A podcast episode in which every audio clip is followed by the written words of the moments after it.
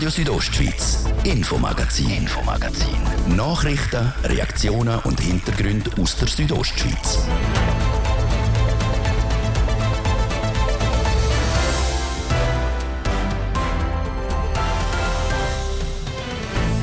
Auch diesen Sommer wird auf der Bündner Straße neu gebaut, ausbessert oder angepasst. Und diese Woche ist der Startschuss für die Bausaison 2022 gefallen.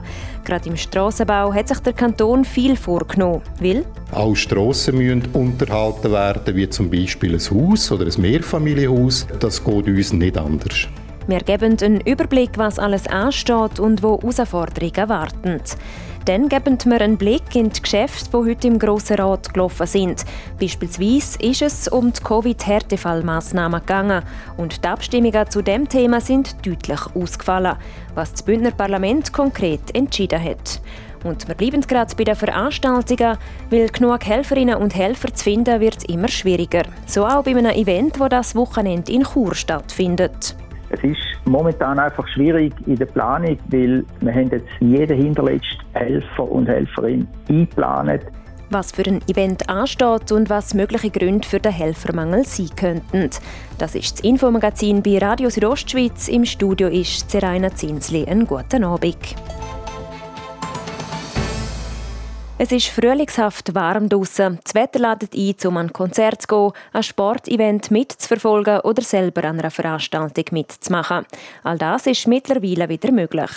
Aber es ist nicht lang her, wo die Pandemie den Events den Riegel geschoben hat. Im Bündner Parlament ist es heute Vormittag darum gegangen, dass wichtige Veranstaltungen weiterhin finanziell unterstützt werden. Weil die Absagen wegen Corona treffen Veranstalterinnen und Veranstalter finanziell hart. Fabio Theus. So ergangen ist es unter anderem am Spengler Cup. Das Davoser Traditionsturnier ist wegen der Corona-Pandemie abgesagt worden. Der finanzielle Verlust für den Veranstalter enorm. Events wie der Spengler Cup sind von überkantonaler Bedeutung.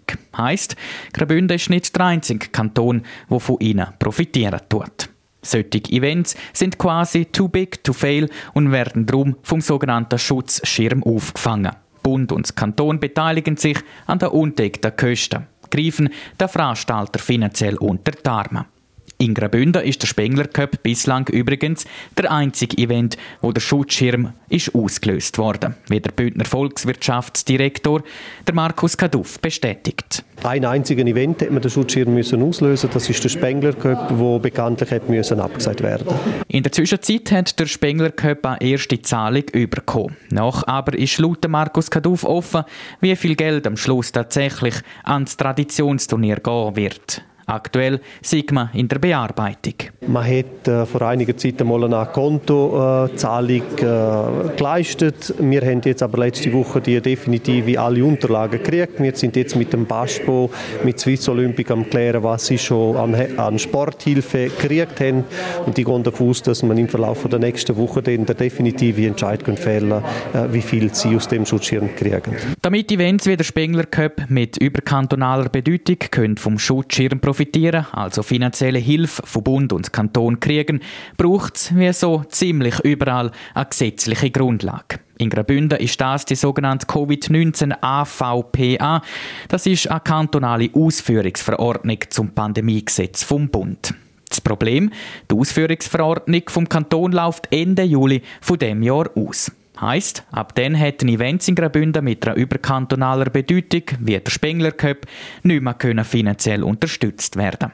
Darum hat das Bündner Parlament in dieser Angelegenheit müssen befinden und entscheidet mit 103 Ja zu null Nein-Stimmen und null Enthaltungen, dass die Frist bis Ende Jahr verlängert wird. Bis zum 31. Dezember also werden in Graubünden Events mit überkantonaler Bedeutung finanziell unterstützt. Bund und Kanton beteiligen sich je zur Hälfte an der undeckten Kosten. Neben der finanziellen Unterstützung von Events mit überkantonaler Bedeutung hat das Bündner Parlament auch über die sogenannten kantonalen Massnahmen zum Härtefallgesetz beraten. Da geht es vor allem um die finanzielle Hilfe für Unternehmen, die vor der Corona-Pandemie betroffen sind.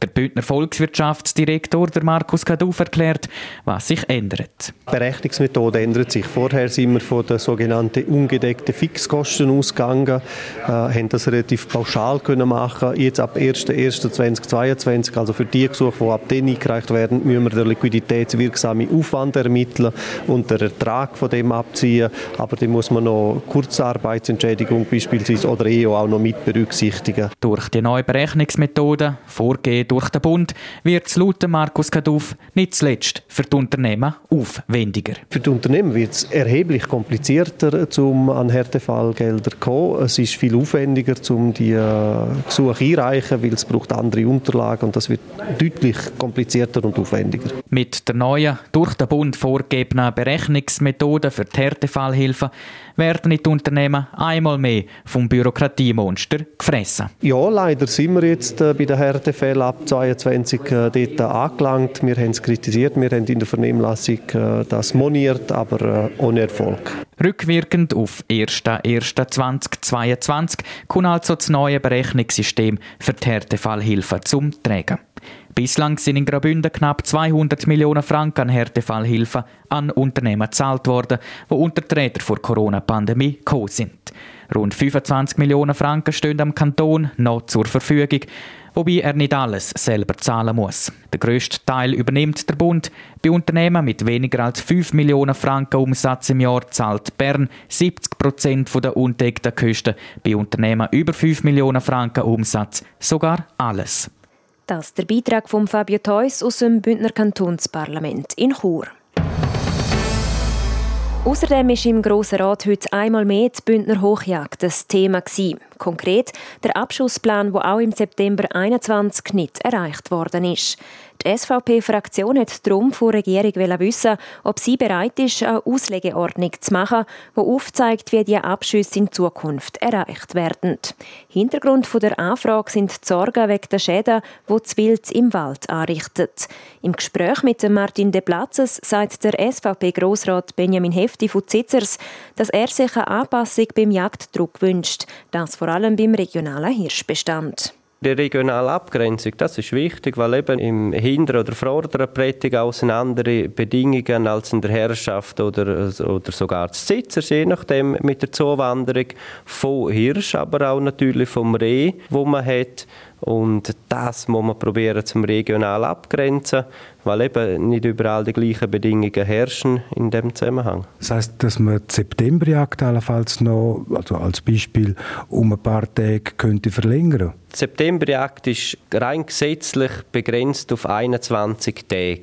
Dort kann man vielleicht schrübeln, um einen längeren Unterbruch machen dass man bis Ende September kann. Oder, also, die 21 Tage dürfen wir vom Gesetz her nicht überschreiten. Wenn man das gerne möchte, dann muss man eine Revision vom Gesetz natürlich ins Auge fassen. Aber eben zur jetzigen Situation gibt es mit verschiedenen Hilfsmitteln, technischen Hilfsmitteln, wo man kann Septemberjagd attraktiver machen kann, wo noch äh, Luft drin ist, wo man noch etwas feilen dran soll, soll zuerst die Jagdbetriebsvorschriften verfeinert werden, wo es möglich ist, eben mit dieser abgetrennten regionalen Ansicht, bevor man dann wirklich äh, vielleicht zum Schluss kommt, ja, wir, wir müssen jetzt äh, das Gesetz revidieren. Das ist vielleicht auch ein Thema, aber solange es geht, soll man die Jagdbetriebsvorschriften schrübeln, so gut es geht, auf die einzelnen Regionen. Das Schrübeln könnte es auch so verstanden werden. Auf der Septemberjagd dürfen ja gewisse Tiere nicht geschossen werden, wo dann aber auf der Nachjagd oder auf der Sonderjagd dürfen geschossen werden. Zum Beispiel weibliche Tiere, säugende Kühe und Kälber. Wäre das auch vorstellbar aus Ihrer Sicht, dass die weiblichen Tiere, säugenden Kühe und Kälber allenfalls je nach Region auch schon auf der normalen Hochjagd im September dürften freigegeben werden? Das ist ein heißes Thema und, und, das ist auch viel diskutiert. Und ob man jetzt Ende September ein Hirschkalb schießt oder nachher Ende November oder Anfang Dezember, die Frage, die Frage stelle, das ist ja so. Das kann man aber ganz klar nicht auf jede Region so ausführen, aber vielleicht kann man es mit einem Pilotprojekt einmal probieren in einzelnen Regionen. Wie verhalten sich die wirklich? Theorie und Praxis geht die halt gleich auch andere Wege. Aber das ist eine ganz klare heiße Frage, ob man im September schon Hirschkälber soll schiessen oder nicht, oder sogar die, die Säugenkuh. Sie haben gesagt, das ist eine heiße Frage, das wird zum Teil auch in der Bevölkerung heiß diskutiert. Es gibt da die Leute, die sagen, das kann ja nicht sein, dass man säugende Kühe und Kälber darf schiessen, das ist unethisch. Das wird wieder eben für heiße Diskussionen sorgen. Das ist sicher so. Und da bin ich mir auch bewusst, dass das die ethischen Fragen äh, zum Vorschein bringen. Mit, mit allem Respekt dem gegenüber, ganz klar. Aber im Endeffekt, wenn man im Dezember die Regulation durchführen, dann ist es auch ein heißes Eisen. Man sieht es auch nicht gerne. Aber im Hinblick auf den hohen Wildbestand, wo man regional hat, und die forstlichen Schäden, die nachweislich sind, die, die fehlende Verjüngung vom Wald, in den Schutzwäldern vor allem und so weiter. Das, klar, die fehlende Verjüngung muss man auch anschauen, immer auch regional.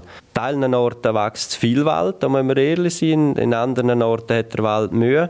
Aber die Schutzfunktion vom Wald muss aufrechterhalten werden. Und wenn jetzt in in einem typischen Schutzwald viel zu viel Wild vorhanden ist, auch über die Wintermonate natürlich, dann muss man Massnahmen ergreifen. Dann kann man nicht nur Gelder sprechen für die Verjüngung zum Fördern mit Einzelschutzmaßnahmen und so weiter, sondern dann muss man auch sagen, in jagdlicher Hinsicht, dann muss man vielleicht ein bisschen größeren Wurf in diesen Gebieten leisten und, und vorantreiben. Und klar, dann ist die ethische Frage am Schluss und, und das, ist, das gibt immer ein Spannungsfeld. Da bin ich mir ganz klar bewusst. Sagt der SVP-Grossrat Benjamin Hefti.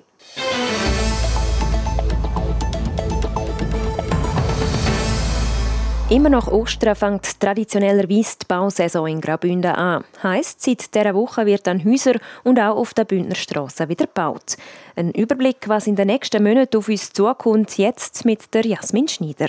Rund 170 Baustellen stehen in dem Jahr an der Bündner Kantonsstraße an. Unter anderem auf der Oberalpstraße, der Julierstraße, der Italienischen Straße oder auch der Arosa-Straße. Kostenpunkt von diesen Arbeiten wie jedes Jahr rund 200 Millionen Franken. Dazu der Reto Knuchel, der Leiter vom Tiefbauamt Graubünden. Der Mehrwert für Bündner oder für allgemein natürlich für unsere Kunden, wenn man so darf sagen, ist, dass man gut ausgebaute Strassen hat. Man muss sich auch bewusst bewusst sein. Auch Strassen müssen unterhalten werden, wie zum Beispiel ein Haus oder ein Mehrfamilienhaus. Das geht uns nicht anders. Trotz der gleich hohen Kosten wird verglichen mit anderen Jahren weniger gebaut. Das liegt daran, dass die Baustellen immer komplexer und aufwendiger werden.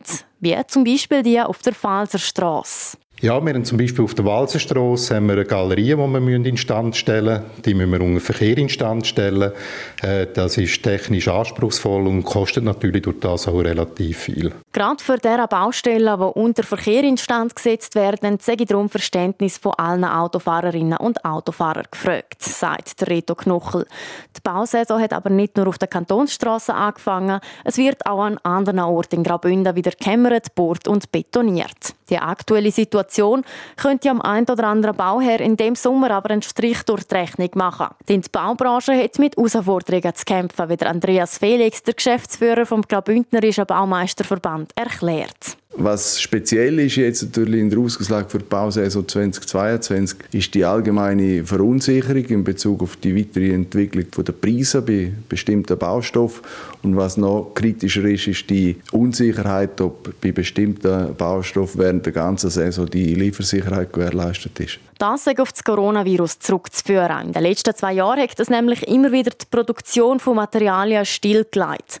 Und der Krieg zwischen Russland und der Ukraine verschärft die ganze Problematik. Im Osten von Europa sind verschiedene Rohstoffproduzenten oder auch Baumaterialproduzenten gerade im Stahlbereich beheimatet und das führt jetzt dazu in der Kriegssituation, dass da der Liefernachschub nicht gewährleistet ist. Bei zu grossen Lieferverzögerungen können es dann sogar so weit kommen, dass Baustellen nicht fertiggestellt werden können.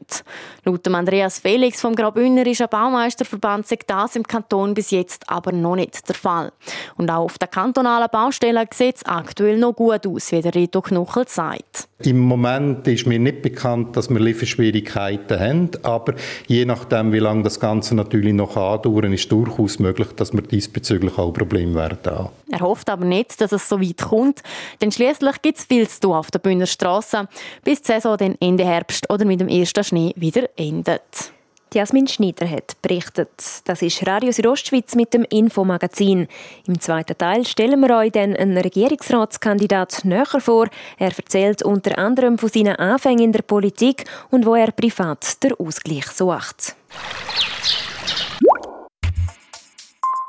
Also haben Sie das Wichtigste vom Tag noch nie gesehen. Rondo, Rondo. Die Infostunde auf TV Südostschweiz bringt Ihnen die neuesten Nachrichten, spannende Hintergrundinformationen, abwechslungsreiche Talks und die aktuellsten Wetterprognosen. Moderiert aus immer wechselnden Ortschaften, direkt in Ihres Wohnzimmer. Schalten Sie auch heute Abend wieder ein. Rondo, Rondo. Von Montag bis Freitag ab 1 Minute vor 6 Nur auf TV Südostschweiz.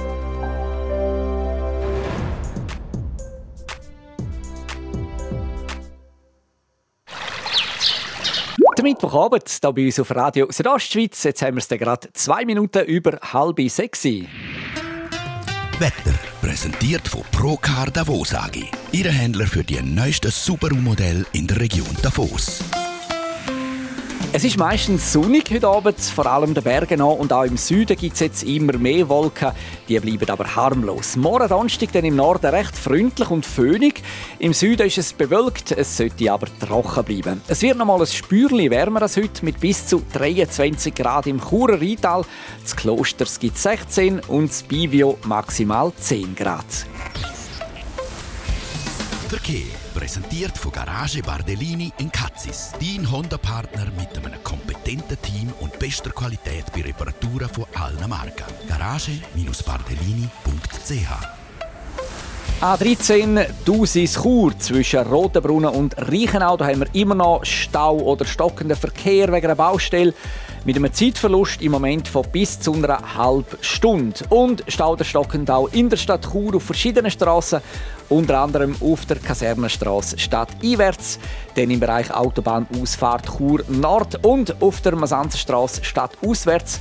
Ihr braucht dort im Moment rund 5 bis maximal 10 Minuten länger. Sonst sieht es gut aus im Moment. Weitere Meldungen über größere Störungen haben wir keine Freude. Wir wünschen eine gute und eine sichere Fahrt. Verkehr. Und wir gehen zurück in die Redaktion zur Serena Zinsli. Radio Südostschweiz, Infomagazin, Infomagazin. Nachrichten, Reaktionen und Hintergründe aus der Südostschweiz.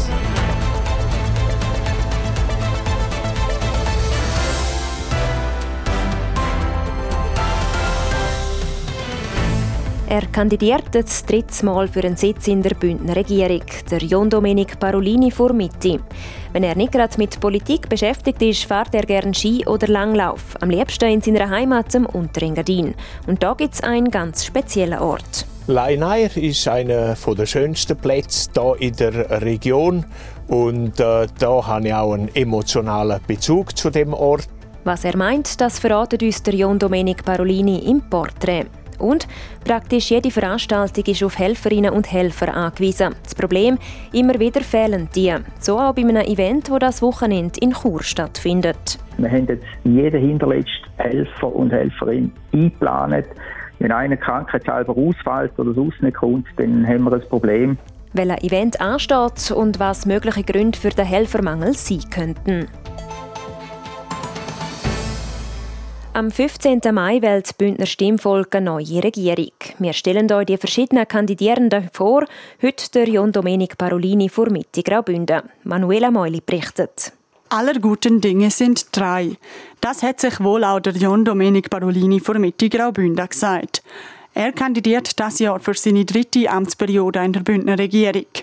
Weil die Pension ist für den 63-jährigen Engadiner noch kein Thema, wenn er selber sagt. Ich bin äh, sehr motiviert, um noch weitermachen, auf alle Fälle. Ich fühle mich gesund und fit und äh, ich habe einige Projekte, die noch äh, anstehen, die wir aufgeleistet haben in meinem Departement und die möchte ich unbedingt noch, noch weiterführen und wenn möglich auch abschließen. Und ich bin noch nicht reif für Pensionierung mit 63. Darum tritt er nach acht Jahren in der Bündner Regierung zur Wiederwahl an.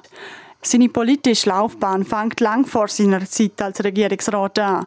Und zwar vor 26 Jahren in seinem Heimatort Schule im Unterengadin. Dort sammelt der John Domenic Parolini mit 37 im Gemeinsvorstand erste politische Erfahrungen. Und auf vier Jahre im Gemeinsvorstand von Schule folgen 14 Jahre als Gemeinspräsident. Eine turbulente Zeit.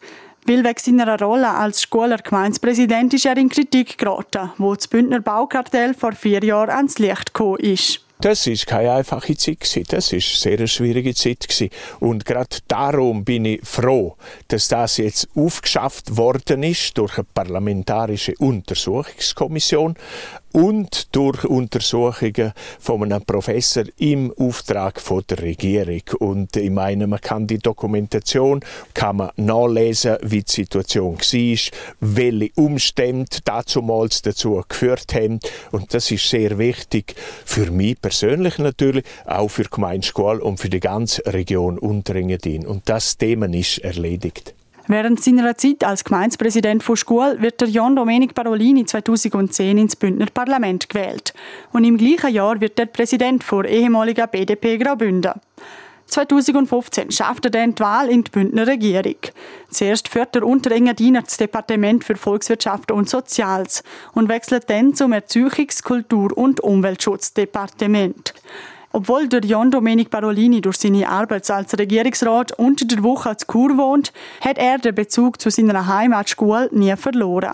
Dort trifft man auch oft auf der Langlaufloipe beim Leinair an. Leinair ist einer der schönsten Plätze hier in der Region und äh, da habe ich auch einen emotionalen Bezug zu dem Ort. Äh, meine Frau und ich haben hier einen Teil von der Hochzeit äh, hier gefeiert, an dem Ort, an dem schönen Ort hier. Und es ist landschaftlich so reizvoll. Und jedes Jahr gehen wir hier im Leinair mindestens einmal baden. Der Bergsee zieht er am Thermalbad vor. Der sei erfrischender, man sagt allein und man könne sogar ohne Badhose rein. Allgemein ist der John Domenic Parolini viel in der Natur unterwegs. Am liebsten zusammen mit seiner Frau und zwei Kindern. Am Wochenende, wenn ich nicht allzu viel Anlässe habe, machen wir immer gemeinsam etwas. Entweder im Winter Skitouren, Langläufe auf der Piste, im Sommer go wandern, Bergsteigen, mit dem Bike unterwegs oder dann auch auf die Jagd. Eine kurze Zeit im September. Natur und Wald sei für ihn immer wichtig gewesen. Darum hat er sich nach dem Wirtschaftsgymnasium in Samada auch für das Forstwirtschaftsstudium an der ETH in Zürich entschieden. Das Studium habe ich gewählt, weil es ist sehr ein vielfältiges äh, Studium. Es geht um Naturwissenschaften, es geht äh, auch um den technischen Bereich und es geht auch um Forstwirtschaft, es um die, die Wald- und Holzwirtschaft und auch um die Forstpolitik. Und das sind vor allem die Themen, die mich dann am Schluss am meisten interessiert haben. Und nachher, dann habe ich eine wissenschaftliche Arbeit gemacht, wo sich mit der Geschichte der Wälder befasst und das ist auch sehr faszinierend gewesen. Die Naturverbundenheit vom Regierungsrat spiegelt sich auch in seinen Hobbys wieder. Sport an der frischen Luft sei für ihn wichtig. Darum nehme er sich wenigstens einmal in der Woche Zeit für einen sportlichen Ausgleich neben dem Arbeiten. Wenn man von Montag bis Freitag fast durchgehendes Programm hat, dann ist für mich sehr wichtig, entweder Samstag oder Sonntag oder am liebsten an beiden Tagen noch eine sportliche Tätigkeit zu haben. Das ist für den Ausgleich sehr wichtig. Man kann sich entspannen, man, kann, äh, man hat Zeit, um gewisse Sachen überlegen, während man im Rhythmus von einer Skitour ist, zum Beispiel beim Aufstieg. Das ist nötig. Neben Skitouren und Langlaufen ist er auf der Skipiste unterwegs. Aber nicht nur Sport zählt zu seinen Hobbys. Der John Domenic Parolini hat auch ein Fable für Geschichte, Kultur und die romanische Sprache. Es sei wichtig, dass im Kanton alles gemacht werde, dass das Rätoromanisch erhalten bleibe, sagt er. Dabei hängt es von jeder Person, die Romanisch redet, selber ab, ob die Sprache weiter erhalten bleibe. Er geht davon aus, dass auch in 100 Jahren noch Romanisch geredet wird in Graubünden. Wegen seiner Verbundenheit zur Sprache zieht er das Romanisch am Deutsch vor. Das ist nicht einmal die Frage. Äh, wenn wir unter uns sind, dann reden wir natürlich nur Romanisch. Das ist sowohl Mutter- als auch Vatersprache. Und äh, es wäre künstlich, wenn wir Deutsch reden. Aber natürlich, wenn Freundinnen oder Freunde, äh, die das Romanische nicht beherrschen, dabei sind, dann muss man einen gewissen Kompromiss machen. So ist es halt. Wahrscheinlich nicht zuletzt wegen der Dreisprachigkeit ist Graubünden für ihn der schönste Kanton, den es gibt. Als Italienisch liegt am John Domenic Parolini, weil er ist nicht nur Bürger von Schule, sondern auch von Braccio in der Val Calanca. Sein Interesse an der Sprache und Kultur zeigt sich auch in seinen nebenberuflichen Tätigkeiten. Der Unterengadiner ist beispielsweise Mitglied bei den beiden Sprachvereinen Pro Svizzera Romancia und Forum per l'Italiano in Svizzera. Neben Sprache gehört natürlich auch Politik zu seinen Interessen. Das Interesse für Politik ist geweckt worden an sich schon am Küchentisch, wo mein Vater, wo auf kommunaler Ebene sehr interessiert war an Politik, obwohl er einen Betrieb geleitet hat, wo der Gemeinde gehört hat, hat er nicht selber aktiv können in Politik, aber er ist sehr interessiert und sensibilisiert für politische Themen. Meine Mutter an sich auch und äh, dort ist das Interesse geweckt worden. Trotzdem ist er erst mit 37 politisch aktiv geworden. Vorher hat der John Domenic Parolini beim Rätoromanischen Radio und Fernsehen RTR geschafft. Dort habe ich gern über Politik berichtet und 1995, 96 habe ich gedacht, so, jetzt wollte ich nicht nur über Politik berichten, sondern selber auch Verantwortung übernehmen und ja, versuchen auch die politischen Anliegen zu vertreten und auch einen Einfluss zu nehmen, wie ähm, eine Gemeinde, wie eine Gemeindeschule, eine Zentrumsgemeinde im Unterengadin, wie man die weiterentwickeln kann. Und so ist er also im Gemeindevorstandsschule und schlussendlich in der Bündner Regierung gelandet. Und dort hofft er zu bleiben. Darüber entscheidet das Bündner Stimmvolk am 15. Mai. Ja, und morgen an dieser Stelle gibt es dann das Porträt vom bisherigen SP-Regierungsrat Peter Bayer.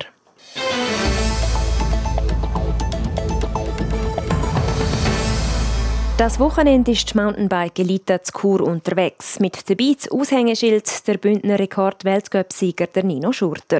Zum ersten Mal findet die ÖKK Bike Revolution statt. Ein Mountainbike-Rennen, das in drei Schweizer Orten Halt macht. Unter anderem eben auch in Chur.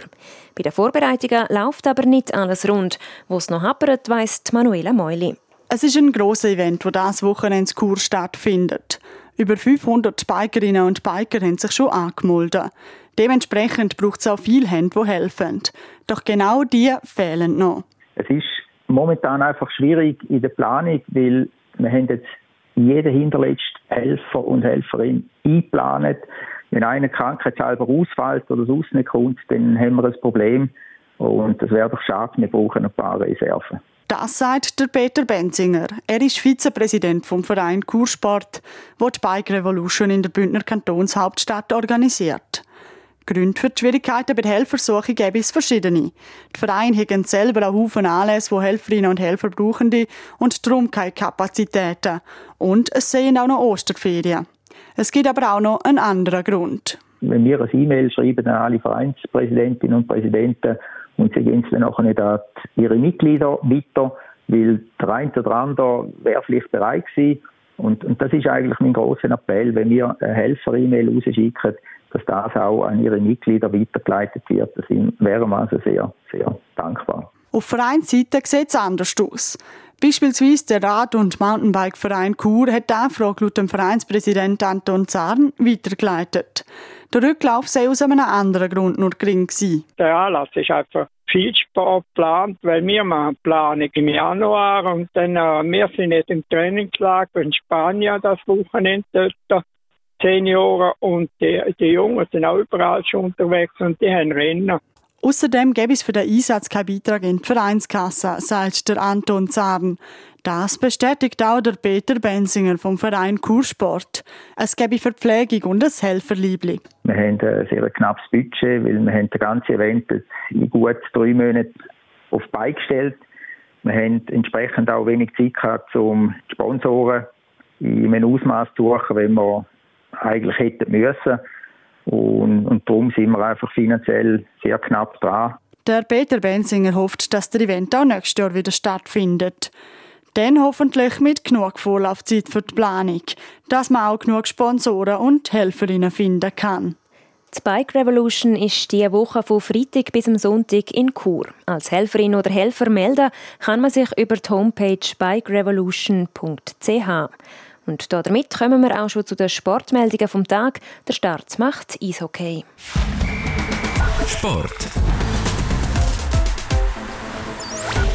Heute Abend geht es in der National League weiter mit dem Playoff-Final zwischen dem EV Zug und der ZSC Lions. Die Zürcher haben am Montag das erste Spiel in Zug gewonnen.